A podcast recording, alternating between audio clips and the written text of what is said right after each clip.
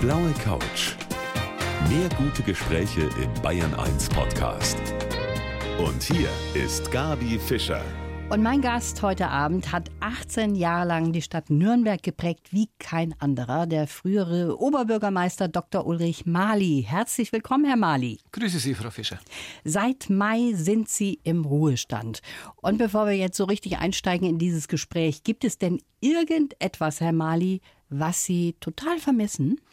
Ja, natürlich vermisst man die Menschen, mit denen man zusammengearbeitet hat. Ich würde jetzt mal tatsächlich sagen, den engsten Kreis aus dem Bürgermeisteramt, mit denen ich ja mutmaßlich an vielen Tagen mehr Zeit verbracht habe als mit der eigenen Frau, äh, die, wo sich natürlich ein dienstliches, aber ein dienstliches Vertrauensverhältnis entwickelt hat.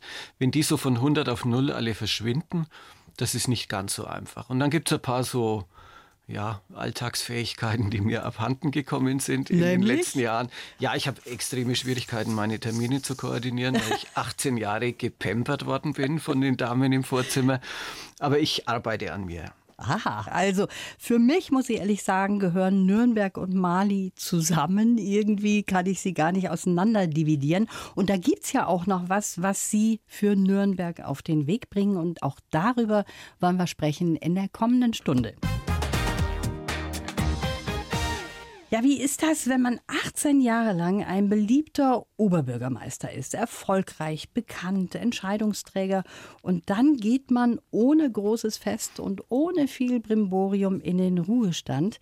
Genauso war das bei meinem Gast heute Abend, dem Ulrich Mali. Herr Mali, das war natürlich anders geplant, aber in diesem Jahr müssen wir uns umstellen. War das jetzt sehr bitter für Sie? Jein, also eigentlich eher nein als ja weil ich ja als Präsident des Deutschen und als Vorsitzender des Bayerischen Städtetags vergleichsweise viele solcher Abschiedsfeiern nicht nur mitgemacht, sondern ganz oft auch als Gastredner mitgestaltet habe und natürlich wahrscheinlich selber auswendig hätte aufsagen können, was die Redner reden an so einem Tag. Und das muss man nicht unbedingt haben, außer man ist wirklich sehr stark in sich selbst verliebt. Das Ja bezieht sich eher auch hier auf was anderes. Es war alles durchgeplant, tatsächlich mit Ablauf und Rednern und allem drum und dran. Als heitere Abschiedsfeier, wirklich heiter, auch mit allen Kabarettisten aus der Region. Und das ist ja ein bisschen so, ja, ich würde mal sagen, die Funktion von einem Leichenschmaus. Also es kommen alle nochmal zusammen. Mhm. Man kann die, die man gern hat, zu normalen Zeiten dann vielleicht auch nochmal umarmen und drücken und sich verabschieden und alles Gute wünschen. Und dieses letzte große sich versammeln von ein paar hundert Leuten, die dich über 18 Jahre begleitet haben, das ist natürlich ersatzlos ausgefallen. Es gab dafür viel Post, viel mhm. schöne Post auch, aber es kann natürlich die direkte Begegnung nicht ersetzen. Das ist aber natürlich allgemeines Corona-Schicksal, das ja. mich genauso ereilt hat wie alle anderen. Da gibt es nichts zu jammern. Sie sind ja jemand, der wirklich loslassen kann. Sie halten auch Distanz und lassen sich nicht informieren durch irgendwen im Rathaus, was da so läuft. Sagen wir mal so, ich frage niemanden, aber Aha. ich kriege relativ viel unaufgefordert erzählt. Ja. Und das interessiert Sie schon auch noch, oder? Ja, aber es ist nicht so, dass ich früher als erstes den Lokalteil in den Nürnberger Zeitungen aufschlage. Das war früher mal schon so nach einer Stadtratssitzung, wo man geguckt hat, wie sind die Haltungsnoten oder so. Nein, das lese ich jetzt äh, einfach so, wie es ist. Mhm. Ich bin ganz normal interessierter Zeitungsleser und natürlich beobachte ich, was in der Stadt passiert. Wenn Sie jetzt sagen, okay, jetzt schaue ich mal zurück, die letzten 20 Jahre oder 18 Jahre, was waren da so Highlights für Sie, so ganz persönlich? Ja gut, man kann das nicht so trennen, weil man ja eigentlich seine Persönlichkeit auch in das Amt einbringt. Ja, ein Highlight für jeden waschechten Nürnberger und Clubfan war natürlich der Pokalsieg 2007 in Berlin, war die äh, Fußballweltmeisterschaft 2006, obwohl wir sehr schwierige Nationen zu Gast hatten, eigentlich ein total schönes Fest. Aber genauso schön, damit man nicht immer in diesen großen Eventsphären äh, unterwegs ist, ist, wenn sie eine Grundschule einweihen oder einen Kindergarten, den Sie beschlossen haben, wo Sie vielleicht in der Jury gesessen sind, die den architektonischen Entwurf zu beurteilen hatte. Und wenn dann die ersten Kinder vor Freude kreischen, da drin rumspringen, dann sind es so ganz kleine Freuden, die man mhm. dann im Herzen mit nach Hause nimmt und fröhlich den Abend verbringt. Also es gibt nicht weder positiv noch negativ das eine Ereignis, das alles überstrahlt. Ja, das finde ich sehr schön, dass Sie das so sehen, auch im Rückblick. Jetzt fragt man sich natürlich immer so als Laie, der auch gar nicht so richtig drin ist in der Politik, wie gehen eigentlich die Politiker miteinander um? Kommt man sich da auch mal sehr nahe? Ist das so, dass man da auch Freundschaften tatsächlich schließt oder bleibt da doch immer so eine Distanz? Beides gibt's. Also man kommt einander nahe im Kreis der Oberbürgermeister und Bürgermeister allemal. Also da gibt es jetzt auch keine Nummer auf der Stirn, die die Größe der Stadt in Einwohnerzahlen widerspiegelt. Ich habe jetzt im Nürnberger Umland sehr, sehr viele Kollegen wirklich zu Freunden gewonnen, auch egal von welcher Partei, aus kleineren Gemeinden. Es gibt im bayerischen und im deutschen Städtetag das hat ja so ein bisschen Selbsthilfegruppencharakter, wenn man sich da trifft und gemeinsam jammert über mhm. die bösen Münchner und die bösen Berliner, die bösen Brüsseler auch manchmal. Ja. Ähm, da gibt es, denke ich, auch Kontakte, die bleiben aber auf der anderen Seite auch wieder keine Illusion. Kontakte, die über den Beruf entstehen, überdauern den dauerhaft nur selten. Da ja. muss man sich auch darüber im Klaren sein. Wir haben jetzt im Bayerischen Städtetag, weil relativ viele aufgehört haben, eine Mailliste ausgetauscht und uns geschworen, wir treffen uns. Ich glaube, das klappt auch. Ich werde es mitorganisieren. Da wird es nicht um Politik gehen, sondern einfach nur um das Treffen mit alten Kollegen. Schön. Sie haben mal diesen wunderbaren Satz gesagt, OB-Arbeit ist wie Bügelwäsche. Kaum ja. ist man fertig, dann kommen schon die nächsten Sachen aus der Waschmaschine. Seinen Schreibtisch leer arbeiten, das geht nicht. Wie sieht Ihr Schreibtisch jetzt im Moment aus?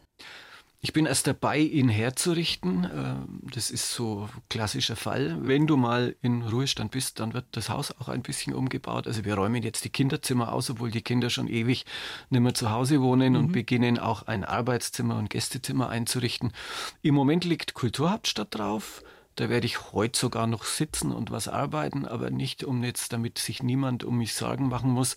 Wenn ich da heute sitze, sitze ich fast das erste Mal in den letzten drei Monaten dort. Ansonsten gibt es noch keinen Schreibtisch, weil im Ruhestand gibt es ja auch nicht so viel Arbeit. Da haben Sie recht. Wie ist das mit Ihrer Frau? Hat die sich schon daran gewöhnt, dass Sie jetzt so viel zu Hause sind oder kippt da auch schon mal die Stimmung? Nein, das ist sehr schön und sie behauptet mit fester Stimme, dass es äh, auch für sie sehr schön ist. Wir haben tatsächlich auch ein Stück sozusagen des alten Lebens von vor der Zeit als OB wieder gewonnen. Wir teilen uns die Hausarbeit, das haben wir früher gemacht. Das war natürlich dann völlig weg, als ich OB war. Das heißt, man sieht mich auch Staubsaugen und Bodenputzen und oh. solche Dinge tun. Ja, natürlich. Ich koche fast ja. immer, was ich ja immer schon gerne gemacht habe, aber ich habe es höchstens einmal die Woche geschafft. Mhm. Das tue ich jetzt. Also ich glaube schon, dass ich sie entlaste. Wenn das Stören darin bestünde, dass es einfach schlecht ist, wenn der Mann zu Hause rumsitzt, dann störe ich sicher, aber das hat sie bislang noch nicht gesagt. okay, also noch alles im Lot. Eigentlich wollten Sie ja gar nicht Oberbürgermeister von Nürnberg werden. Wie das dann doch dazu gekommen ist, darüber wollen wir gleich weitersprechen hier auf der blauen Couch. Ulrich Mali ist heute mein Gast hier auf Bayern 1. 18 Jahre war er Oberbürgermeister von Nürnberg, ein SPD-Mann in Bayern, der so erfolgreich ist. Und eigentlich ist er das aus Zufall geworden. Ulrich Mali, mein Gast heute. Wie ist das genau gelaufen? Und was war eigentlich Ihr ursprünglicher Berufswunsch? Naja, Flugkapitän natürlich nein. Ähm, ich, ich, weiß es nicht mehr. Kinderfragen, die, die das Rathaus besuchen, haben immer gefragt, was wolltest du denn mal werden? Und ich weiß es nicht mehr, was ich werden wollte. Bei mir war es eine Reihe von Zufällen, auch wenn es sich im Lebenslauf wie eine beinharte Karriereplanung anhört. Ich war nach der Promotion nachts in Johannes, ein sehr schöner Nürnberger Stadtteil mit vielen Kneipen und Restaurants unterwegs. Habe dort dann den Fraktionsvorsitzenden der SPD getroffen, der gesagt hat, was machst du? Ich habe gesagt, nichts. Dann sagt er, komm doch zu uns und mach Fraktionsgeschäftsführer. Mhm. Habe das dann mit meiner Frau besprochen, weil natürlich so als frisch promovierter Volkswirt, wenn man dann in eine SPD-Fraktion wechselt, kann das auch stigmatisieren im mhm. Lebenslauf, weiß man ja immer nicht. Aber wir haben uns dann darauf verständigt, weil ich ja in der Kommunalpolitik, in der Jugendarbeit schon aktiv war, dass das vielleicht gut für mich ist.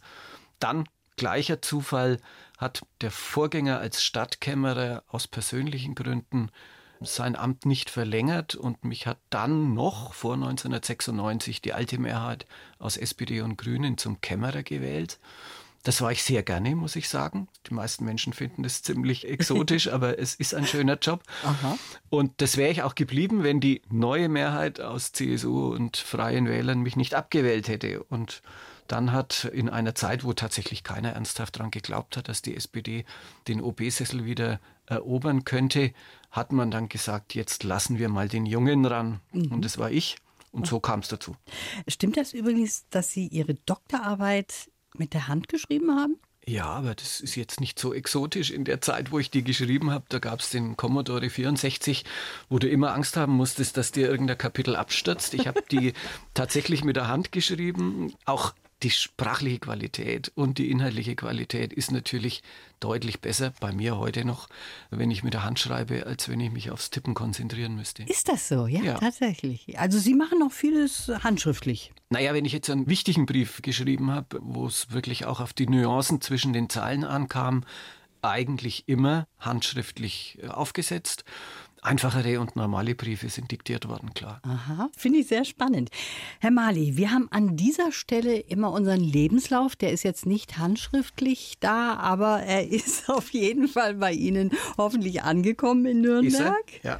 Wunderbar. Wenn Sie den jetzt mal vorlesen, bitte. Ja, also Lebenslauf. äh, Sie hören übrigens Ulrich Mali, den Altoberbürgermeister der Stadt Nürnberg in der blauen Couch. Mein Name ist Ulrich Mali. Ich bin ein Nürnberger Original und Oberbürgermeister im Ruhestand. Meine selbstverordnete Therapie des Loslassens klappt momentan ganz gut. Als Erfolg verbuche ich den Geist, der jetzt nach 18 Jahren in Nürnberg weht.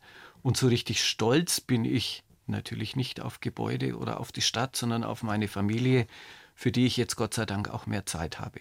Ich bin leidenschaftlicher Koch und verpasse den fränkischen Spezialitäten gerne einen leichteren und modernen Touch. Glücklich bin ich, wenn ich das Leben in vollen Zügen auskosten kann, zum Beispiel beim Essen, aber auch beim Bergsteigen, denn ich bin und war schon immer ein Genussmensch. Und, stimmt's? Ja, es ist nicht von mir formuliert, aber im Großen und Ganzen ist es nicht ganz falsch. Ist ja jetzt eine 2 Minus, würde ich mal sagen, oder? Ist doch nicht schlecht. Nein, damit können wir arbeiten, Herr Ja. Mali. Ja. Sie sind ein Mann, der kochen kann. Das wünschen sich ja viele Frauen. Auf der anderen Seite sagen auch viele Frauen wiederum, oh nee, wenn der in der Küche steht, dann wird's schwierig. Wie ist das bei Ihnen? Herrscht da Demokratie in der Küche? Nein, in keiner Küche herrscht Demokratie. Sondern? Einer muss sagen, wo es lang geht, sonst schmeckt es am Ende nicht. Meine Frau ist auch nicht in der Küche. Wenn ich koche, dann nutzt sie die Zeit und macht was anderes. Und ich bin auch keiner, der jetzt die Küche verwüstet und das Aufräumen den anderen überlässt. Ich mache das schon auch selber dann wieder sauber. Und ich bin auch keiner der Hobbyköche, der nur dann zufrieden ist, wenn die anderen einem zujubeln. Ich koche manchmal auch, wenn ich allein zu Hause bin, nur für mich selber, probiere was Neues aus und merke dann auch selber, das war jetzt nichts oder es ist gut geworden.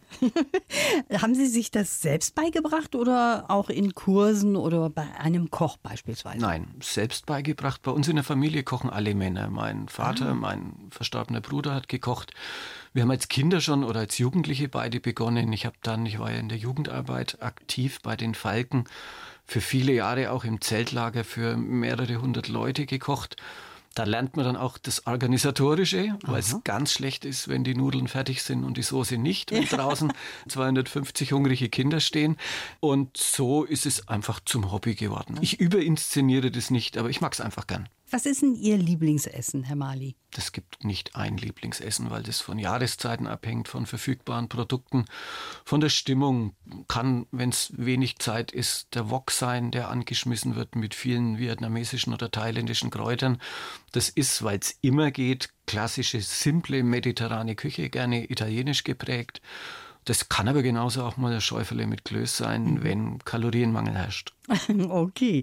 Sie haben jetzt gerade eben im Lebenslauf auch gesagt, Sie sind stolz auf Ihre Familie. Ihre Ja. Kinder sind auch stolz auf Sie. Aber das war manchmal gar nicht so einfach für die beiden, immer Tochter und Sohn von zu sein. Ne? Ja. Also die haben da schon so ein bisschen kämpfen müssen. Ja, also im Allgemeinen ist ja die Erwartung, dass Töchter und Söhne von Promis äh, mit dem goldenen Löffel im Mund geboren werden und alles nachgetragen kriegen. Ich glaube, dass meine Kinder, die haben mir sicher nicht alles erzählt, aber dass meine Kinder in der Schulzeit, weil halt der Name nicht so gängig ist, wenn wir jetzt alle Meier heißen würden, dann würde nie jemand fragen, bist du die Tochter vom Uli Meier? Aber wenn man halt sagt, ich bin die Anna Mali oder der Paul Mali, dann kommt eben diese Frage. Da haben sie sicher leiden müssen, Und gerade solche Privilegien, von denen alle unterstellen, dass sie sie genießen, ob es die Freikarten am Volksfest oder später dann für Rock im Park sind, die hat es natürlich ganz bewusst nicht gegeben. Und insofern ja, aber sie haben es gut überstanden. Wenn ich jetzt persönlich das Wort Zeltlager sage, Sie ja. haben es ja eben auch schon in den Mund genommen, dann hat das für Sie und Ihre Familie eine ganz bestimmte Bedeutung, die Sie uns gleich hier auf der blauen Couch mal verraten müssen. Der Ex-OB von Nürnberg, der Ulrich Mali, heute auf der blauen Couch. Ja, die Familie Mali und Zeltlager, das gehört irgendwie zusammen. Herr Mali, Ihre Großeltern, Ihre Eltern und auch Sie und Ihre Frau haben sich da kennengelernt. Das finde ich ist eine lustige Tradition. Ja, es gibt ein sehr schönes in der Familie, sehr berühmtes Bild aus einer der ersten großen Jugendfreizeiten der Kinderfreunde, so hieß es damals noch in der Vorkriegszeit. 1927 war das im August. Dort schält mein Großvater Kartoffeln mit einer ganz, ganz, ganz düsteren Miene. Und wir haben später erzählt gekriegt, dass es nicht daran liegt, dass ihm Kartoffelschälen nicht gefallen hat, sondern dass er da gerade erfahren hat, dass seine mit ihm damals noch nicht verheiratete Erna mit meinem Vater schwanger ist. Aha. Also so entstehen dann Dynastien auch in diesen Zeiten. Und so hat sich das durchgezogen. Meine Eltern haben einander kennengelernt bei den Falken und meine Frau und ich uns auch. Das ist echt sehr, sehr lustig. Damit Denn, keiner glaubt, dort wird nur Politik gemacht. Ja, eben. Ja, und ja. Wir können Tinder vergessen und alle anderen Partnerschaftsportale. Das ist doch viel schöner, wenn man sich so live und leibhaftig kennenlernt. Das ist aber keine Spezifikation jetzt der Falken. Das gilt für den CVJM oder die katholische Jugend genauso. Jugendarbeit verbindet und ja. wenn man dort über Jahre hinweg zusammen solche Freizeiten organisiert hat, dann kennt man den anderen natürlich auch schon ganz gut. Mhm. Und ich kenne ja ganz ganze Reihe von Politiker-Ehen, die genauso entstanden sind. Herr Mali, ganz kurz noch, woher kommt denn Ihr außergewöhnlicher Name? Ursprünglich ist es tschechisch, das heißt klein, also ist eigentlich ein sehr gängiger Name im slawischen Sprachraum. In Polen schreibt man es ähnlich, Mali, nur mit einem Querstrich im L und spricht es Maui aus. Und die Migrationsbewegung hat aber schon vor sieben Generationen oder so stattgefunden. Mhm. Das heißt, es gibt keinerlei Restbestände mehr von tschechischen Sprachkenntnissen oder ähnlichem. Auch schon bei meinen Großeltern nicht mehr. Also Mali, Sie haben den Namen auf jeden Fall ganz groß gemacht, auch wenn er klein heißt. Halbe Stunde haben wir noch hier auf der blauen Couch. Ja, wenn man sich anschaut, mit wie viel Stimmen er in den 18 Jahren immer wieder als Oberbürgermeister von Nürnberg gewählt worden ist, dann kann man wirklich nur den Hut ziehen. Immer so 60 bis 70 Prozent und das als SPD-Mann in Bayern. Ulrich Mali auf der blauen Couch. Herr Mali, Sie sind seit dem Mai im Ruhestand und Sie sagen, dieses Amt hat Sie verändert. Sie sind im Lauf der Zeit ernster und auch schweigsamer geworden? Ja. Also so nehme ich für mich wahr. Es begegnen einem ja unendlich viele Einzelschicksale auch im Alltag der Arbeit, auch welche, von denen du weißt, dieser Mensch ist Opfer einer objektiven Ungerechtigkeit geworden, aber genauso weißt du, du kannst ihm nicht helfen, mhm. weil er in ein Loch der Sozialgesetzgebung gefallen ist oder ähnliches mehr. Und solche Sachen führen dazu, dass man eher vielleicht gelegentlich in sich gekehrter ist und die Politik, die insgesamt deutlich besser ist als ihr Ruf, das würde ich immer mit fester Stimme behaupten, bringt aber natürlich manchmal auch Sachen mit sich, die man jetzt nicht unbedingt jedem erzählen muss. Also man wird tatsächlich ein Stück schweigsamer. Vielleicht auch deshalb, weil es gibt ja Menschen, die glauben, dass es nur eine bestimmte Anzahl von Worten gibt, die einem fröhlich am Tag sozusagen auskommen, weil der dieser Bestand an Worten meistens schon aufgebraucht war, wenn man dann abends nach Hause kommt. Mhm. Und ich habe dann oft und gern meiner Frau zugehört, die mir ein bisschen was von den Kindern erzählt hat oder von unseren Freunden. Denn das Aufrechterhalten der Sozialbeziehungen ist mit Abstand das Schwierigste in solchen Ämtern. Mhm. Also das heißt, Sie haben sich kein sogenanntes dickes Fell zugelegt während der Zeit, sondern Nein. Sie haben das auch an sich rangelassen. Ja, natürlich. Ich meine, es gäbe ja nichts Schlimmeres, wenn man sagt, äh, man braucht ein dickes Fell. Unser Vorsitzender des Bayerischen Städtetags bis Mai, der Kurt Griebel, der hat bezogen auf diese Attacken auf Bürgermeister eine sehr, sehr schöne Pressemitteilung geschrieben. Hat er gesagt, wir wollen uns kein dickes Fell wachsen lassen, weil das dicke Fell schützt dich ja nicht nur vor den Bösen, sondern das würde dich ja auch ja, weniger empfindsam machen für das, was die Menschen bewegt. Mhm. Und das kann man nicht wollen als Politiker, auch und gerade als Kommunalpolitiker braucht man eigentlich einen riesengroßen Radarschirm mit sehr feinem Gehör für Zwischentöne, damit man mitkriegt, wie die Stimmung in der Stadt ist, wie die Menschen ticken und was sie von einem erwarten. Sie haben noch eine ganz große Aufgabe, nämlich Nürnberg bewirbt sich als Kulturhauptstadt 2025. Sie sind im Beirat der Bewerbung. Sagen Sie uns mal in einem Satz, warum sollte Nürnberg Kulturhauptstadt werden? Wir sind Kulturstadt, aber Kulturhauptstadt bedeutet mehr. Das bedeutet, dass man tatsächlich äh, nicht nur für ein Jahr, sondern grundsätzlich die Weichen noch stärker auf Kultur stellt. Und da darf man sich jetzt nicht immer nur die Hochkultur in den heiligen Hallen der Opern und so vorstellen, sondern es beginnt bei der Alltagskultur, es beginnt bei den kleinen Kulturläden, die in Nürnberg an jeder Ecke rumstehen und endet nicht bei großen Museen, weil wir glauben, dass Kultur uns auch hilft, die manchmal schwierigen Fragen, die das Leben an uns stellt, besser auszuhalten, nicht immer zu beantworten, aber besser auszuhalten. Und Ganz simpel, weil man natürlich alle 25 Jahre ungefähr in jeder Generation einmal ein ordentliches Stadtfest feiern muss. Mhm. Unser letztes war im Jahr 2000, also würde 2025 super gut passen. Das haben Sie jetzt sehr schön gesagt. Jetzt lernt man natürlich im Laufe des Lebens viele andere Kollegen, Politiker kennen, zum Beispiel Sie und Söder. Sie haben vieles nicht gemeinsam, aber Sie haben auch was gemeinsam. Zum Beispiel schlägt Ihr Herz für den Club. Ja. Sie sind ja da auch nach wie vor im Aufsichtsrat. Wie nah geht Ihnen das? Wir haben eben schon darüber gesprochen, dass Sie nicht ein Mensch sind, der sich gerne ein dickes Fell zugelegt hat. Also das heißt, Sie fiebern mit und im Moment geht es uns nicht so gut als Clubfan. Es geht noch. Ich würde sagen, es noch. ist noch unentschieden, ob es so wird wie letztes Jahr oder besser. Äh, nein, das ist jetzt noch normal für die Leidensfähigkeit von Clubfans dieser mhm. Stadt in die Saison und wir sind eigentlich wie immer grenzenlos optimistisch, dass es besser wird. Ja, ich bin keiner, der bei Freude jetzt so Boris Becker Faust ballend durch die Gegend springt und ja. bin auch keiner, der laut leidet. Wenn, dann leide ich eher still. Aha. Aber natürlich nimmt einen das mit. Ich habe nach 18 Jahren im Amt, ist es nicht nur ein Abstieg, sondern ich glaube drei waren es insgesamt, die ich mitgemacht habe von den mhm. acht Abstiegen, drei oder vier. Und es ist jedes Mal gibt es jetzt keine rundfunktauglichen Begriffe dafür. Es ist jedes Mal sehr, sehr schlecht. Okay. Äh, umso schöner ist es natürlich wieder aufzusteigen, aber du weißt natürlich bei jedem Aufstieg, es wird ganz schwer oben. Nein, aber ich meine, immer bei den Siegern zu sein, ist relativ einfach für die Fans. Namen tun nichts zur Sache, mhm. aber für, so, so für so einen Verein zu brennen, und das tut der Markus Söder tatsächlich genauso, denke ich, wie ich, ist schon schwierig, aber halt schön. Lebensaufgabe, ja. wenn man so will. ja, Söder und Sie, Sie haben sich ja auch immer respektiert. Und es geht die mehr, dass Sie auch, wenn es mal so richtig langweilig wurde bei irgendwelchen Sitzungen, dann haben Sie unterm Tisch auch lustige SMS geschrieben? Ja, das gehört jetzt nicht in den Bereich der Dinge, die man öffentlich erzählt. Also wir haben uns aneinander gewöhnt, so muss man es vielleicht sagen. Am Anfang war Söder ja eher noch der jungen Wilden und noch nicht der Staatsmann-Kategorie zuzuordnen. Aber wir saßen natürlich oft als beide Nürnberger und die beiden, wenn man jetzt so will, höchstrangigen Nürnberger nebeneinander. Und es gibt ja bei vielen öffentlichen Veranstaltungen ein großes Potenzial von Situationskomik.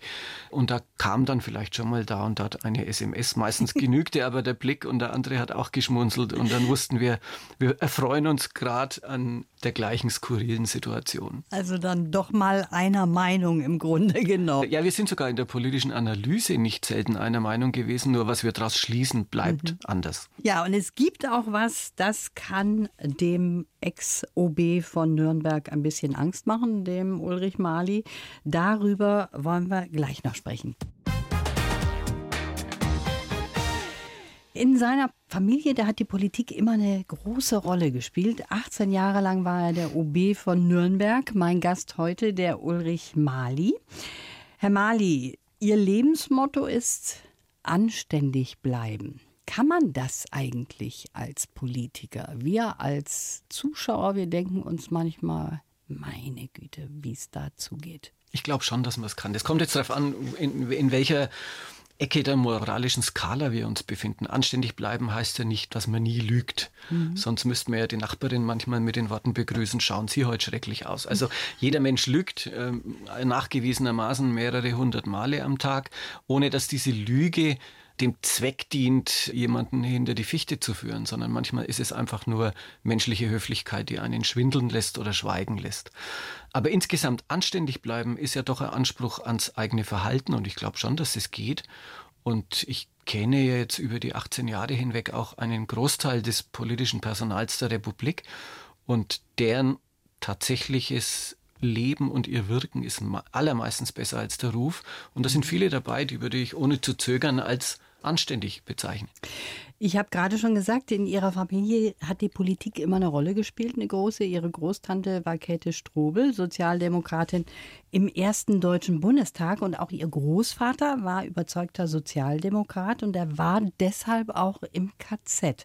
Aber das wussten Sie lange Zeit gar nicht, weil er gar nicht darüber gesprochen hat. Wir wussten es, dass er im KZ war, in Dachau, mhm. über acht Monate gleich 33 verhaftet, als der Stadtrat aufgelöst worden ist. Aber er hat uns selber persönlich erst sehr viel später und auch nur sehr spärlich erzählt. Was sich aber mit vielem deckt, es ist ja so, dass die Mehrheit der Menschen, die Konzentrationslager überlebt haben, eigentlich nicht oder wenig darüber gesprochen haben. Und diejenigen, die gesprochen haben, das waren dann die, die auch in die Schulen gegangen sind und erzählt haben, oder wie Primo Levi zum Beispiel, der, der die Bücher geschrieben hat, für die war es vielleicht auch Teil der Therapie, mit diesem schrecklichen Geschehen fertig zu werden. Also er hat uns lang wenig erzählt und auch später eher nur spärlich. Primo Levi hat mal den Satz gesagt, als bewusst sozusagen nicht logischen Satz. Er hat gesagt, wer von Auschwitz erzählen kann, war nicht in Auschwitz. Mhm. Wobei ich das jetzt nicht mit Dachau vergleichen will. Also um dem Schrecken, den man erlebt hat in den Vernichtungslagern, Worte zu verleihen, musste man schon ein Meister der Worte sein. Mhm. Das stimmt schon, das können wir wahrscheinlich auch gar nicht so richtig erfassen. Sie haben mal gesagt, wenn Sie nicht Politiker geworden wären, dann wahrscheinlich Wissenschaftler. Virologe wahrscheinlich nicht Nein, in um den Gottes heutigen Willen. Zeiten. Ich bin ja gelernter Volkswirt und war fertig dann genau um die Wende, mhm. also ziemlich genau vor 30 Jahren mit der Dissertation. Und es war ja die Zeit, wo ja, die erstmalige Transformation eines ehemals kommunistischen Lands in Kapitalismus eigentlich schon eine Aufgabe für Volkswirte war. Und es gab auch eine Menge Stellen, aber nach den drei Jahren Dissertation und dem dicken Buch, das ich verpasst habe, hat es mich mehr in die Wirklichkeit gezogen. Mhm. Sie sind leidenschaftlicher Bergsteiger, das haben Sie uns eben verraten im Lebenslauf. Was haben Sie sich denn vorgenommen für den Herbst? Haben Sie da schon solche Pläne oder ist das immer so von heute auf morgen, was Sie so machen? Nö, das gibt ein paar grundsätzliche Ziele noch, die angesteuert werden müssen. Das Bergsteigen oder das Wandern verbindet sich gerne mit der italienischen Sprache, der italienischen Küche und dem italienischen Wein. Mhm. Und da gibt es noch ein paar Ecken, wo wir noch nicht waren. Wir waren schon äh, in Sizilien, in den Monti Sibillini, in den italienisch-französischen Grenzbergen, also eher in Bergen, die man jetzt nicht so kennt, in den Dolomiten, die italienischsprachig sind, von links nach rechts, von oben nach unten. Da gibt es manchen Gipfel, die meisten Gipfel sind für klassische Wanderer ja unerreichbar, ja. aber manchen Gipfel, auf den ich schon gern noch steigen würde und einfach manche Ecke, die man noch nicht gut genug kennt. Aber ohne jetzt den sportlichen Ehrgeiz, irgendwelche Kerben in den Wanderstock zu schnitzen, wenn man wieder ein Gipfelkreuz fotografiert hat, sondern einfach, weil es so schön ist. Ja, weil es so schön ist und weil man so viel Schönes auch sieht. Ne? Das ist das Tolle. Sie joggen auch und, wie ich gehört habe, haben Sie beim Joggen Angst vor großen Hunden. Insbesondere wenn Herrchen oder Frauchen sagt, der tut doch nichts, der will ja, nur spielen. Also ich gestehe offen, die Angst beginnt schon bei mittelgroßen Hunden, Aha. nicht erst bei ganz großen. Ja, also wenn im Wald ein Hund auf dich zugaloppiert und weit und breit kein Herrchen zu sehen ist, dann weiß man natürlich in der Sekunde ganz genau, dass der nur mit einem spielen will. Natürlich. Was äh, wahnsinnig zur Beruhigung beiträgt. Und außerdem hat mich tatsächlich mal ein äh, Schäferhund gebissen in den Oberschenkel. Das war der, der ist mittlerweile verstorben, der Mensch. Das war der Schäferhund des Fischereivereinsvorsitzenden in Nürnberg. Aha. Dieser Biss in den Oberschenkel hat mir dann einige Karpfen eingebracht. Ach, das ist doch wenigstens etwas. Ja. Dann gab es eine kleine Entschädigung. Ablass, genau. Ablass. Herr Mali, ich drücke Ihnen die Daumen für das Projekt Nürnberg Kulturhauptstadt 2025. Das war ein sehr schönes Gespräch. Ich danke Ihnen sehr dafür und wünsche Ihnen alles Gute. Danke.